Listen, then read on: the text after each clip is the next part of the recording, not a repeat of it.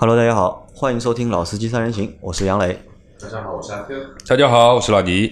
那这期节目，我们来和大家聊一聊最新上市的，它是上市还是发布？嗯，上市，上市了啊，终于上市的就是领克零三加，对吧？因为这台车可能是整个八月份最重要的一台自主品牌的车，啊，或者是整个就是中国乘用车市场就是相对来说比较重要的一台车，因为它，我觉得，我觉得它的上市就是其实包含了就是很多的意义在里面。那这期节目我们会来和大家聊一聊这台领克零三加。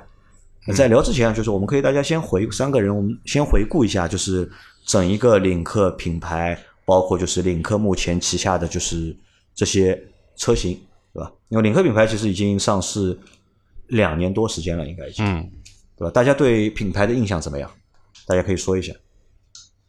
我觉得不错。你觉得不错？不错在哪里？呃，外观设计比较新颖，就这种风格，呃，丑的让你感觉很好看。啊，丑的让你很好看，嗯，这个也是有本事的那么一种。还有就是自己的一个定位，跟它这个车的一个看上去的一个品质，跟坐进去的一个品质，都有那么一点那么意思。就是相符的，就是它的定位和就是产品，就品牌的定位和产品力，或者是产品给我们的感觉，你觉得是匹配的，对对吧？不是像很多品牌，就品牌调性拉得很高，但产品又看海报是看渲染图是一个是一个节奏，看到实车，嗯，有另外一个东西，另外一个东西。那老倪呢？老倪觉得领克的品牌给你感觉怎么样？呃，我觉得去年我们呃去试的领克嘛，啊对吧？那么应该说领克给我的印象也蛮好的。首先是有一种活力，活力就是我们进了这个店铺就能感觉到领克店铺里面的这些销售员啊，精神面貌啊，包括它的装修，其实是符合年轻人的一种喜好的一个就领克是一个年轻的、有活力的一个品牌，就是这你是这样感觉的？这点我是我是感觉得到的。那么第二个呢，对于外观呢，其实是我个人是不太喜欢，因为我觉得我不太能接受，稍微有点夸张，或者说是我认为不太好看啊。夸张，我觉得不至于吧。就是我觉得就是就是它这个大灯的这个设计啊，就是和它行车灯这个设计，不是我能够接受的这个这个标准啊，有点难看啊，有点难。看。那么丑了有品味，但是呢，看的时间长了之后呢，也就习惯了就是吧独很独特，形成风格了就。那么，呃，我觉得值得夸奖的是什么呢？就是我们去试驾的那个零二和零三，零一我们没试嘛。那么的的确确，零二和零三的行驶的质感，包括悬挂的给到的反应啊，那对于一个三缸车而言，或者说我们说正常，我们那天其实呃好几个人去试的，普遍的反应是是物超所值的，就是说符合一个就是有高级感，可以这样讲，就是这个悬挂是有高级感在里面的。那么这也是我改变了呃对于领克的看法其中很重要的一个元素。当然，它的内饰里面包括它用了非常多的运动的元素啊，甚至要用了一些呃饰件啊、翻毛皮啊等等等等。那么这些其实都体现了它的造车的水准还是在那里。老倪前面说到了，就是你对领克品牌的看法是发生过改变的。对对对，吧我原来一直不怎么喜欢这个品牌，因为之前就是你为什么不喜欢？不喜呃，欢的第一个，首先我没有去试过它，我只是看它的外表，我觉得这个车很难看，因为不好看呃我我肯定不会去选它。那当然，就是我们去试了以后，我发觉它还是有内在值得我们去夸奖的一个东西啊，我们可以认可它的。作为一个作为一个老司机，就是说你去开它。没有任何的问题，而且它的内饰各方面其实也是蛮符合标准的，啊，包括整体的这个质感各方面东西其实都蛮好。对于一个十五万左右的车而言，其实是 OK 的。啊，那么这个也是改变我对领克的一些想法。那么当然就是从此以后呢，其实我对领克的观念还是有一些些的改变，啊，不会像原来那么偏，一点都不会去看和考虑这个事情。那我问你们两位一个问题啊，就你们觉得就是领克这个品牌是不是一个定位于就是年轻用户的一个年轻品牌？我认为是的。你认为是的？品牌肯定是定位，应该怎么说呢？应该定位于激情运动，激情运动，而不是年轻但是就因因为我们会习惯性的把激情和运动这两个和年轻人联系在一起标。签嗯，跟年轻人联联系在一起，但是其实没有什么必然关系，对吧？说那个欧洲的汽车文化的话，其实一个七十岁的老大爷也可以开，也可以激，也可以激情，对吧？也可以运动啊。但是老倪可能不喜欢。我我不认为呃三十五岁的以上的人会选它。那，这个是不说选不选的问题啊，这个是我觉得阿 Q 说的，我觉得还蛮蛮对的，因为我们可能就是我们的传统认知里面，就是我们会把运动啊、激情啊，对吧？这些东西去和年轻人去划在一起，对对对，但其实这个东西和年纪没有什么，因为激情也好，运动也好，我觉得这是一个状态，应该对吧？是一个状态，其实和年龄没有什么必然的一个联系，对吧？呃有关系，但不绝对。不绝对，对吧？嗯对你年纪有关系大的人，对吧？你六十岁、七十岁的人，其实也能够去激情，也能够去运动。你就像看三那个看 F 一好了，三十几岁看 F 一的人多了，你跑拉力的都基本上四五十岁都还在跑。那如果你按照你这个说法呢，就是可能就是打破了，就是我心里面对这个品牌的一些印象，就是、嗯其实我对这个领克品牌印象和你们是差不多的，嗯但是多一层什么呢？就我觉得领克这品牌是一个比较幼稚的品牌，或者是一个就是完全就针对于就是年轻用户的品牌。但是呢，它如果就是如果去针对一个年轻用户的话呢，它又算一个就是自己它自己要做一个相对来说高端的一个品牌嘛，对吧？它的产品的售价啊，对吧，都会比较贵一点。那可能偏贵一点啊，有可能是年轻用户不能去接受，因为年轻用户相对来说预算相对来说会比较会少一点，肯定没有就是年纪大的用户预算那么多嘛，对吧？那我所以我觉得我当时一直就觉得就是这个品牌的就是它的定位啊，其实我觉得是有一点点的，就是其实我觉得是有点点尴尬的，就因为在当年就是出了两个就是中国的就是高端的自主品牌嘛，对吧？一个是领克，还有一个是长城的魏派，嗯，对吧？其实这两个品牌给大家的印象，我觉得真的就是，嗯，一个就是相对来说比较年轻，对吧？还有一个就是看上去比较成熟一点，嗯，稳重一点的，嗯走豪华路线。啊，这样的一个感觉吧，就是，嗯。豪华，啊，豪华，大家都停顿了的。但其实看上去最起码里面那点东西看上去是要学的我觉得啊就是说实话，我认为啊，就是那么多自主品牌里面，如果真的要说到豪华的话，可能就是长城在豪华上面嗯，花了本钱了。啊，它是有话语权。有我认为它是有话语权。你你不一定说它能够把这个豪华做到有多豪华，嗯，但是长城是那么多自主品牌在做豪华这件事情上面，嗯，我觉得长城是 OK 的，嗯，自主品牌里面，我觉得“豪华”这个词应该只有红旗能用，别的品红牌红旗不是豪华，嗯，红旗别不能叫豪华的品牌都没法红去用。旗不应该叫豪华，我觉得红旗应该是另外一种气质，嗯对吧？那这个我们不展开讨论，我到后面我们 下个星期我们要聊一聊，找老倪一起聊一聊，就是红旗，对吧嗯？那我回到领克，对吧？前面这个是我们对品牌的一个印象，那总体来说，这个品牌我们都是比较喜欢的，嗯，因为它带给我们东西，我觉得还是比较。激情啊，有激情，对吧？有热情，然后这个东西我们都是不排斥，因为这个都是对生活来说都是好的东西，对吧？所以我们都能够接受。那现在它目前之前上了三款车嘛，对吧？领克的零一、零二、一二三，零三，对吧？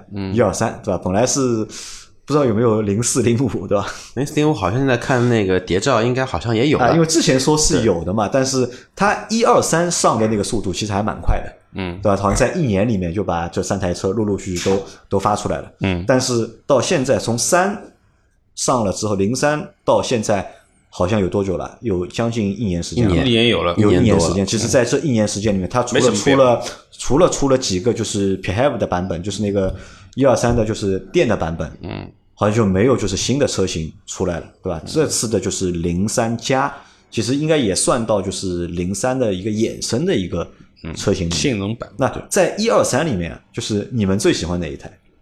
外观最喜欢哪一台？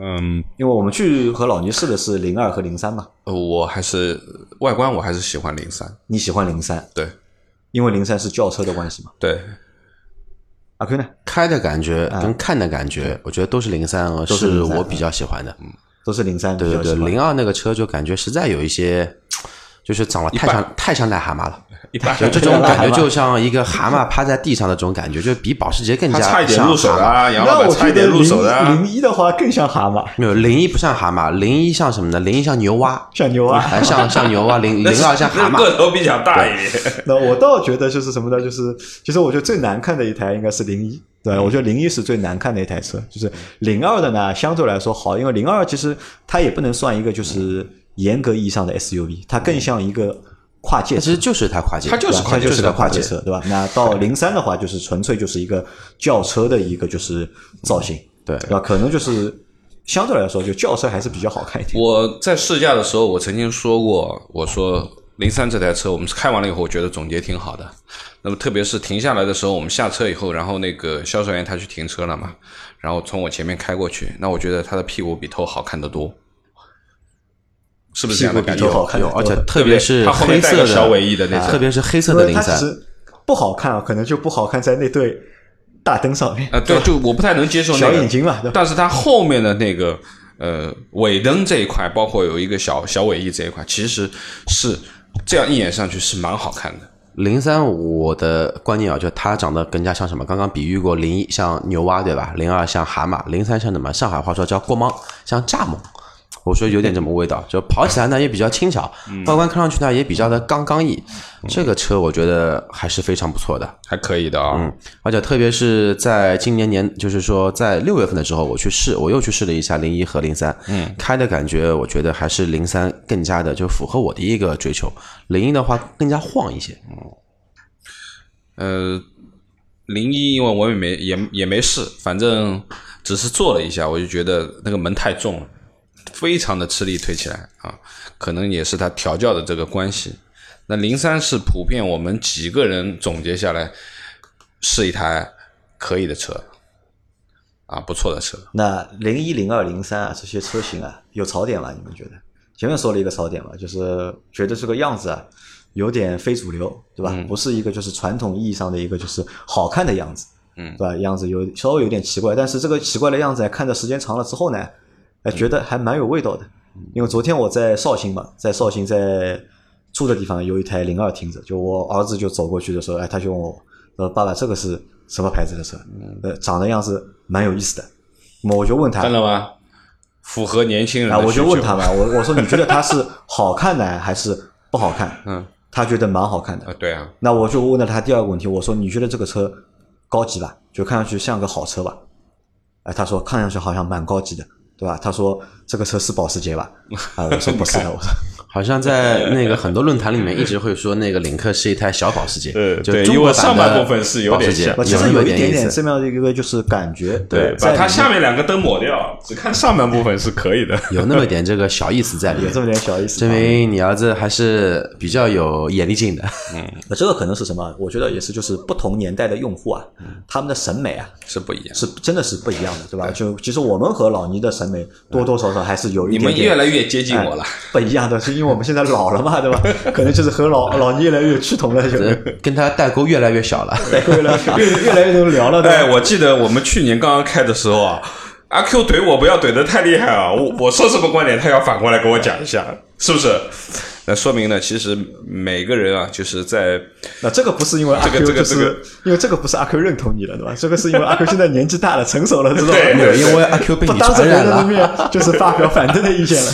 好好好，对吧？好，那这个是我们对领克品牌和领克之前这几台车的一些印象。那现在是上它上的是新的是领克零三的加加对吧？嗯，之前有人叫它 Plus，啊，呃，因为这台车啊，就是在上之前其实是吊足了，就是大家的胃口。嗯，对吧？阿 Q 因为很早就和我说，因为我们之前在讨论嘛，对吧？我说如果买自主品牌车的话，阿 Q 你会选什么车嘛？因为那个时候阿 Q 就直接就和我说嘛，因为那个时候还不叫就是领克零三加，应该叫一个就是叫领克零三性能版，对吧？对，因为那个时候叫法好像叫性能版，或者叫一个什么赛道版，还是是那个时候只有一个官图上面写了是领克零三会出性能版，就是是对二点 T 的高功率。对，那个时候还没有定是不是会上四驱嘛，只不过会说有一个高功率的沃尔沃 T 五的发发动机的一个性能版，然后还有一个赛道版，卖到五十多万的跑那个拉力赛的那一个，只有那两个信息在在啊，包括那个个时候我问任晨，嗯，就是我说任晨他要换车嘛，我说你要准备打算换什么车？呃，他说那个时候他第一反应就是，他说他在等一下，他想看一下就是领克零三的那个性能版，性能版出来到底是什么样子。他说那个车他觉得就是他是愿意花钱买的，因为在那个时候就是我们做了很多节目，就是任晨其实怼了很多就是自主品牌，对吧？怼的最厉害的就是他北京人，其实人生怼了很多自主品牌，那个时候我就问他嘛，就是如果你怼自主品牌，或者你不觉得自主品牌好，那如果你要买领克零三的话，你觉得因为领克零三也是个自主品牌，但那个时候他就说，哎，这个和自主品牌又没有什么太大的关系，嗯，对吧？这个关系是指他在在他脑子里面，嗯，哎，这个车他觉得是一个新的一个东西，新的一个物种，品牌，对吧？嗯嗯。那来阿克，先我们和我们介绍一下吧，就是简单说一下，就是新上的这款就是领克零三加的情况。外观啊，其实差不多。不过这个车的话呢，其实有一个亮点，就是在于这个颜色特别的骚气。骚气到什么程度呢？就至少看照片来说，有一点像我之前效力的品牌 AMG，AMG 有个车叫 AMG GT，要选装十三万一的，有一个颜色叫流沙金，就是那种你说它大变金吧，也谈不上，反正那个金还是挺好看的，金偏绿的这种颜色。它全系我看了一下，只有选那一种颜色有可以选。别的颜色像领克的黑色啊、红色呢，都都都不错嘛，都没有，只有这一个金色。其实也是把这个零三加做了一个区分。价格的话，其实我觉得怎么说呢？好像是十八万多到十八万，它是那个有三个19万了吧有十三呃有那个三个配置，三个配置的价格三个车型对吧？对，有三个车型，它分别是一个性能版二十二万八千八，然后还有一个入门版十八万五千八这么一个价格。我看一下这个价格是不是有报错了？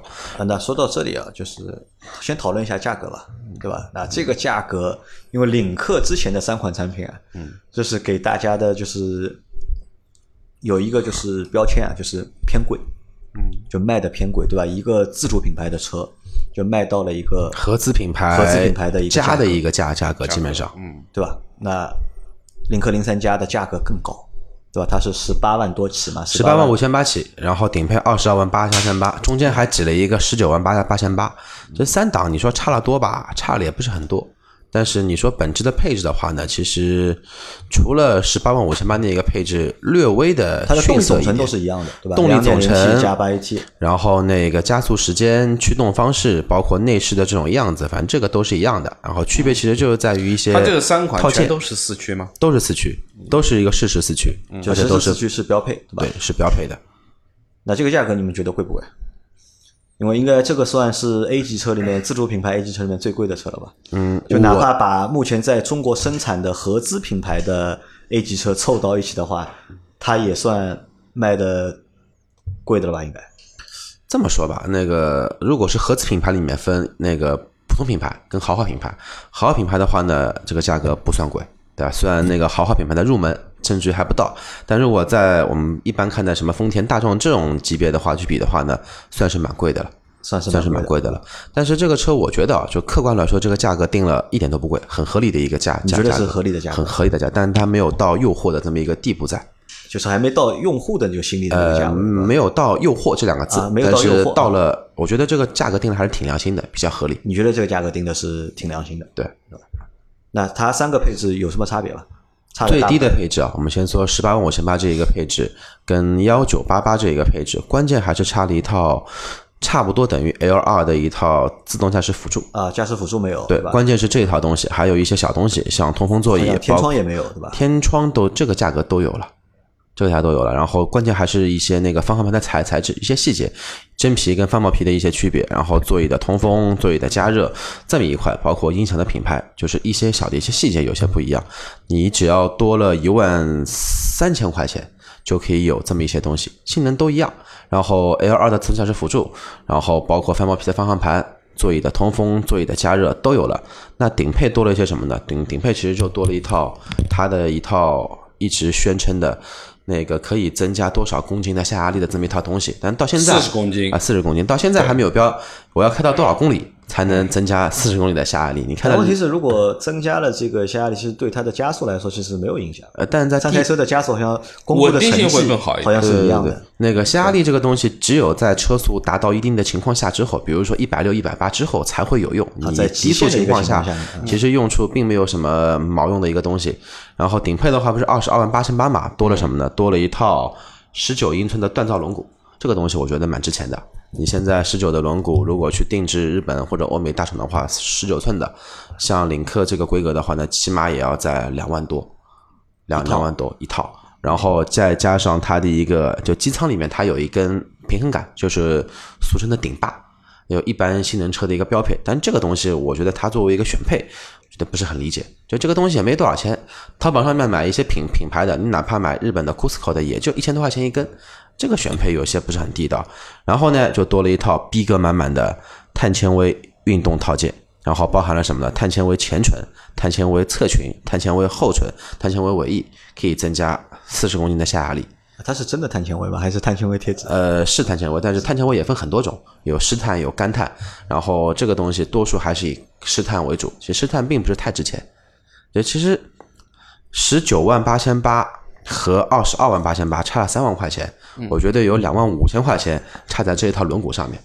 嗯，锻造的轮毂，对对对，其他的你说这一个套件不套件，我觉得出还是就是怎么说呢，比较夸张一些嘛。毕竟这个是性能取向，那必须要有一些夸张的别人没有的卖点，而且人家出来就是打是打 GTI 的，你 GTI 到什么价格才会有那个碳纤维的套件？呃，在德国本土有卖的一个叫那个高尔夫 Club，呃 Club 呃 GTI Club 的一个版本，然后它是顶配。选装了一套那个碳纤维的后视镜，那个要卖到差不多四万欧元左右了。那么贵的车才配一个碳纤维，对吧？我们中国的车子二十二万多，折合欧元也就多少钱了？啊，那这个车啊，就是就是配置差的不是太多，因为它的一个基本配置都是一样的，对吧？动力总成包括就是驱动的方式，这个都是一样的。啊，其他的就是没有什么太大的一个差别。那这个车你们觉得最大的特点是什么？就这台零三加最大的特点就是创立了中国汽车行业到现在唯一一款真正能把性能，就是标称性能跟实际性能画上约等号的这么一台车。画上约等号，对，约等号，因为什么算性能呢？性能就俗称的就是加速快，加速快，对，就是因为它好像是五点九秒，对对吧？官称是五点九秒嘛，然后加速快，刹得牢。然后官称那个时候是说跑车级的制动力，一百公里到零应该是三十四米多，那个是都是官方宣称的嘛，因为目前还没有媒体去把这一个文章给那个数据有标出来。这三款车的刹车都一样吗？因为轮还是只有最高配其实应该会有一些小区别，因为顶配是十九寸轮毂，中配、低配都是十八寸的轮毂，但是制动力这一块应该差的不会很多。关键还是看轮胎的品牌。嗯，我相信它这个三四米多应该是十九寸的刹车距离。嗯，有这个可能。对。然后还有什么呢？因为动力提速快了，你马力肯定得得大嘛。这个车马力也挺不错的，两百五十匹，三百五十牛米，然后又是四驱的。四驱就意味什么呢？四驱就意味着它是中国的 A 级车市场里面唯一一台四驱的轿车，对吧？四驱的 SUV 很正常，但是轿车只有它一款，又是一个第一。第三的话呢，我觉得真的是。可以帮大家种一个草，就是不用再去花可能说将近三十万去买一台那个可能说福克斯 ST，买花一个二十三四万买一台 GTI，买台欧美的一些性能车，中国也有，但是这个是标称嘛，所以说为什么是约等于呢？因为约约等于会有一个东西，就是说可能的，因为目前还没有实测，我们先不去评判它，但是按照他的老大哥沃尔沃。沃尔沃大家都知道，之前有做过 T 三、T 四、T 五、T 六的发动机，那为什么没有人去改沃尔沃呢？因为沃尔沃没得改，因为改了沃尔沃，就是不确定因素会更加大一些。它的一些对于我们说汽车二次市场、改装市场的一些匹配的东西吧，特别特别少。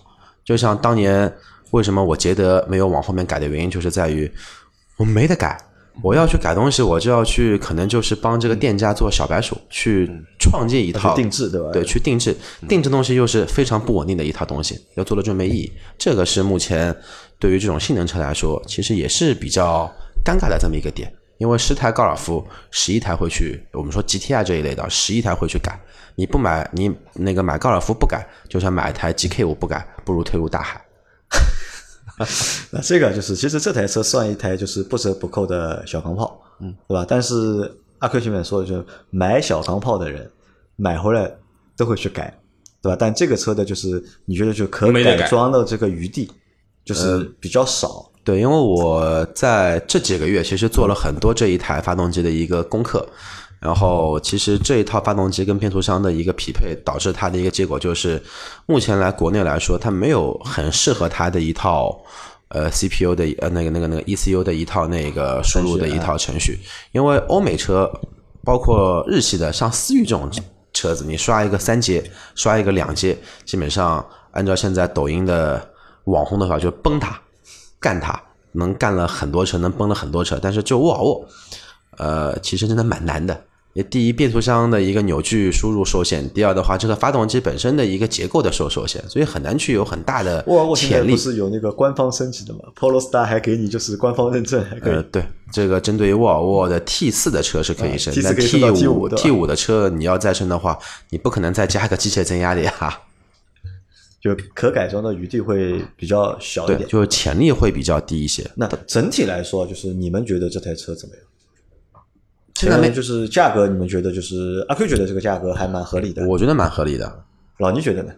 不贵，不贵啊，但是也不便宜，也不便宜，对吧？对，但是在没开到这个车的情况下的话呢，因为不能对吧，键盘去测嘛，我反正至少我开一点五 T 的车的感觉还是不错的，就看什么时候我们能拿到一台二点那个那个领克零三加的试试驾车，到时候我们去体验一下。但是我毛估估的话呢，应该也不会差，对吧？毕竟马力在这边放着，哪怕它的对吧，嘴上马力跟轮上马力差的太太大，毕竟排量在这边放着，扭矩有嘛。扭矩有，对吧？基就基本的数据放在那里，对吧？不会差到哪里去。对，但是我想说一点啊，就是领克零三加上市的这个时间点比较尴尬。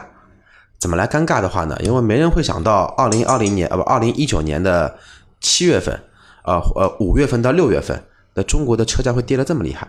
一台凯迪拉克 CTS 啊、ATS L 能卖到十十十六万多，一台原装进口的阿尔法罗密欧朱丽叶能卖到二十五万，就就在这没有二十五，不到的，二十四万多，大概二十五万多不二。二二十四万多，一台那个 F 那个就上一代宝马的那个那个三菱的那20万个那个宝马三二零啊，二十万没那么便宜。如果时尚版的话呢，在23二十三万多一点，二十四万不到。对，在这个尴尬的时间点里面推出了这么一款性能标榜的车，我觉得比较尴尬一些。那所以它是在七月之后上的吧？它是八月份才上的。哎，我估计有可能本身要在七月份之前上的，然后一看，我靠，ATS 降到十六万多，我还是不上了。那这是一部分啊，那第二部分就我们来讨论一下，就是因为其实领克啊这个品牌，或者是因为吉利大跃进嘛，对吧？吉利做了很多就是新的产品，对吧？搞了很多新的花样，包括就是领克现在做的就是往性能车的方向去做，因为其实这个是第一个中国的真正意义上的性能车性能车，对吧？那么为什么中国那么大的一个市场，对吧？自主品牌只有领克一个人在做性能车，那这个事情你们觉得是到底有没有搞头？我觉得，呃，因为说实话，做性能车或者赛道版的车，其实是非常考验厂家本身的技术底子。那也就是说，你没有这些最基础的技术底子的东西，你是很难做出一台性能车。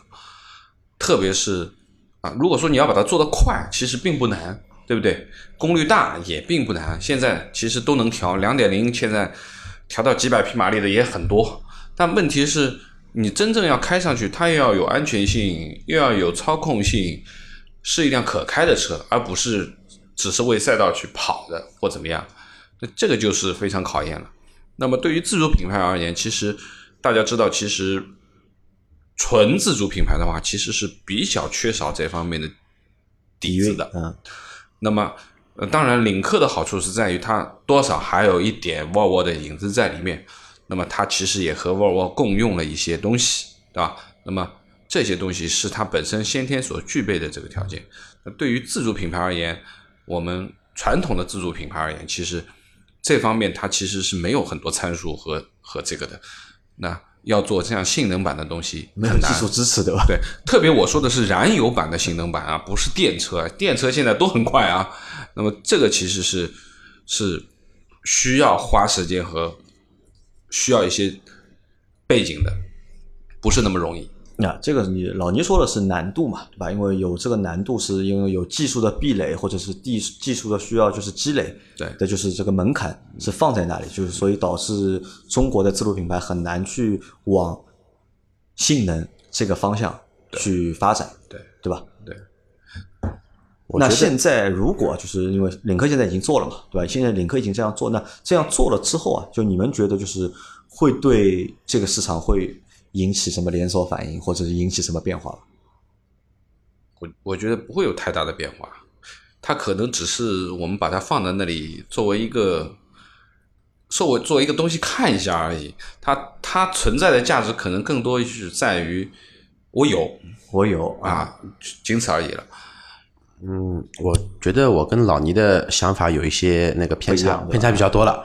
这个又要回到两年前了，要跟老倪要怼了要。好为什么呢？因为我我这边先要说一个那个那个话题啊，就是在 N 年前，奇瑞那个时候还在做多生儿子好打架的那一个年年代，奇瑞有什么牌子？有奇瑞。有瑞奇，有瑞麟，还有一个什么牌子？还有个凯瑞，对吧凯瑞嗯？他当年的话呢，做了一台中国第一批的 B 级豪华车，就是做了一个 B 级车嘛。啊，他反正他那个时候说好说好好，我们也不去管他。他拿这台豪华车做件什么事事情呢？呃，装了一套防管架，而且那套防管架是完全跟车的车架是脱离的，等于说是做了一个管状式的车身。干嘛呢？去纽北。跑去纽去纽北跑了一个圈数，当年跑下来我查了一下是八分五十五十六秒，就八分五十六秒的这个成绩在纽北基本，上我觉得我们现在的就所有的车跑跑过去不加防滚架，可能跟他就换套轮胎、换套刹车片，基本上这个都在九分钟以内能能跑到。当年奇瑞做件这么一个事情，所以当年没有人把奇瑞的车跟性能挂钩在一起。那么现在那个新世纪造车不是有个品牌叫蔚来嘛？蔚来啊蔚来为什么大家虽然蔚来做的是 SUV。SUV 顾名是跟性能，我觉得是完全不搭的一个东西，它只能说提速快，但操控肯定是不如轿车的。但是为什么现在未来的所有的一些那个我们说官宣也好，包括用户的反馈也好，都说操控好，怎么来的？其实现在很多人看未来都觉得这个车，因为在那个 Formula E，就是那个世界方程式一级电车锦标赛上面获得冠军之后，它自然而然会把性那个性能或者说操控跟这个品牌的产品联系在一起，就像奔驰，就像宝马。奔驰现在做了这么多年的 F 1的领头羊，现在所有人买 AMG 都不会说 AMG 的操控比宝马差了吧？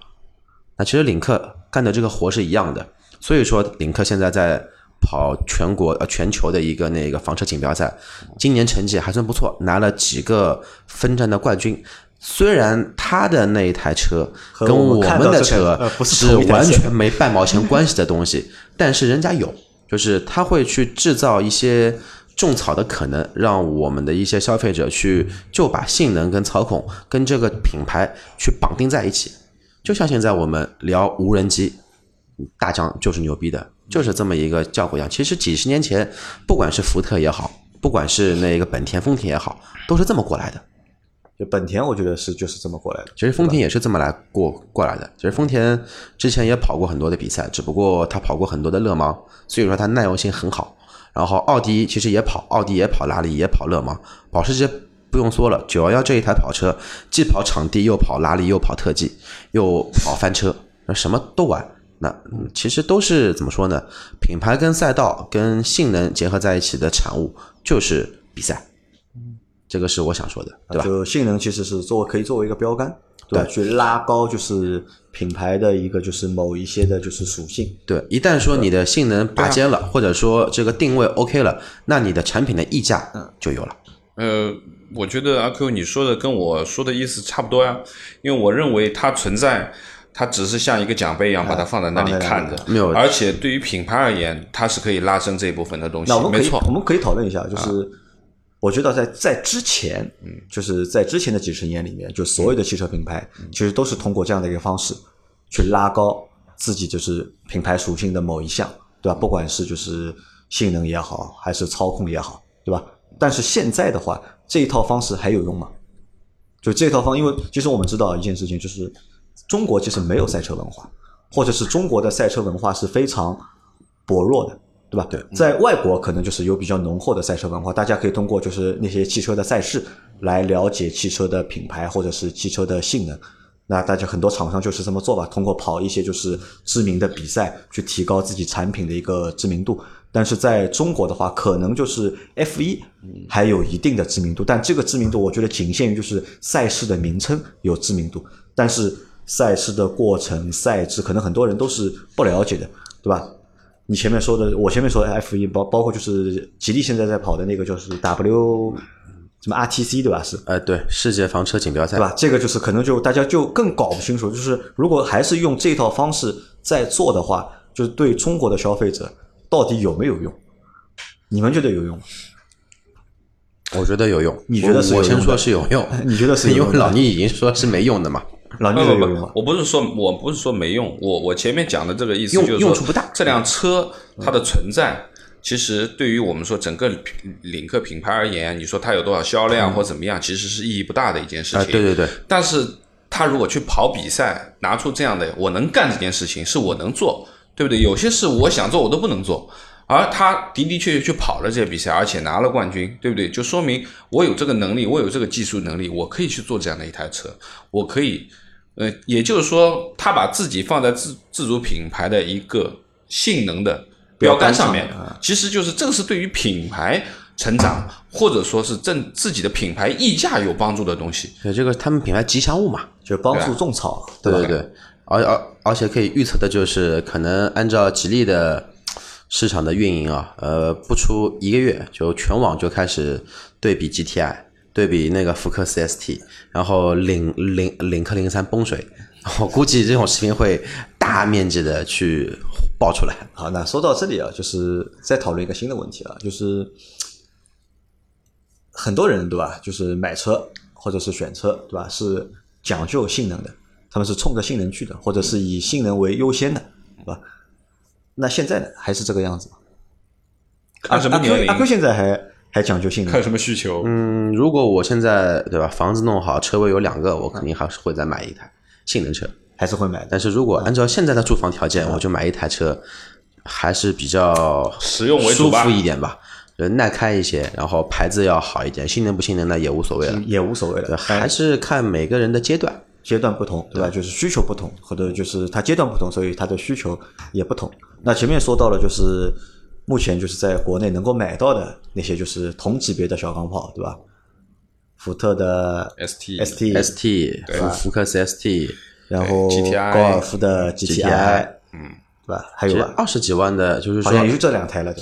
呃，但是这点我又要插一个话题了，就是我们怎么定义钢炮？就是欧美呃不是欧美，因为美美国其实不不流行两厢车嘛，钢炮定义没有那么小的车，对吧？钢炮的定义其实就是两厢车，两厢车，嗯，对我始终认为两厢车才能称之为是钢炮。然后钢炮的话呢，呃你如果做了一个三厢的，就跟奥迪的 S 三那个 A 三那个车一样，比如三厢的这个车就感觉有点怪。但有点怪是性能这一块的话呢，你说二十几万就只有 GTR 和那个叫叫叫叫福克 CST 了，别的。如果把阿尔法罗密欧啊这种优惠，这这这 这这种优惠巨大的什么 ATS L，三十万可以将近买两台了呀。这个都是 B 级车嘛，也不能算是钢炮，对吧？不能只能算算是性能车，对吧？B 级的性能车。那你觉得就是这个零三加和那几个竞品比的话，优势有吧？优势有，劣势前面已经说了嘛，就是它改装改装潜力很弱，可能就是比较少，对吧？那优势它的优势在哪里？优势就是在于，如果它跟这么一些竞品比的话，它的配置绝对高，就配置绝对高对，，高到没朋友。第二的话呢，就是说它的就其实归根结底还是配置高。第二就是纯上马力，就是我们说看数据的马马力会更加大一些。因为 GTI 中国版的是二百二十匹，然后福克 CST 的话呢，比领克零三还要再高。呃，因为福克斯 ST 的话现在已经停产了嘛，新一代还没有进中国，老款是二百，也是二百四十五，也不知道二，二百四十五，因为后来排放升级变成二百四十五，高那么一点点。新款的福克斯 ST 的话呢，我看了一些欧米的资料，应该是二百八，基本上又被超越了。没车，嗯。问题现在还没车？没车不用看，对，好，那前面说的这些啊，就是我问阿 Q 一个问题啊，老倪应该对这个车是不感兴趣的，对吧？我很难感兴趣，你让我去玩一玩可以？。很难种草，对吧？阿 Q 到底被这个车种草了没有？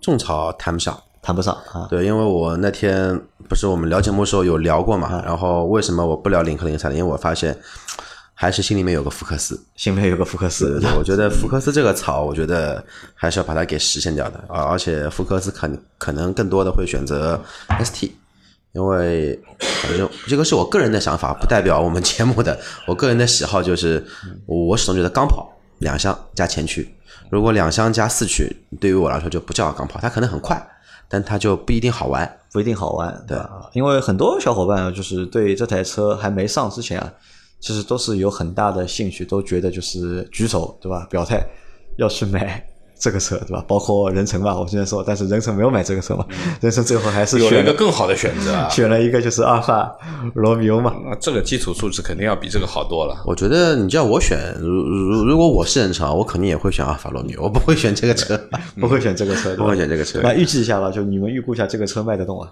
因为现在整体就是领克的销量其实不是太好，大概每个车型每个月能够卖个两千台，两千到三千左右。那这个车你们觉得卖得动吗？现在高尔夫 GTI 每个月的量能卖到个三百三百多台车，三百多台车，如果它的量能比高尔夫 GTI 多一点点，就成功或者说跟高尔夫 GTI 一样，它已经很成功了。那总体来说还是不看好的，对吧？如果对于车厂来说，毕竟钢炮型的这种性能版的车，其实都是小众中的小众。但你要说，那这个我觉得我我有点不太同意啊，就是什么，在这个钢炮啊，就是我觉得这个钢炮和我们现在来看这个钢炮和十年前来看这个钢炮，我觉得是不一样的。我觉得什么不一样？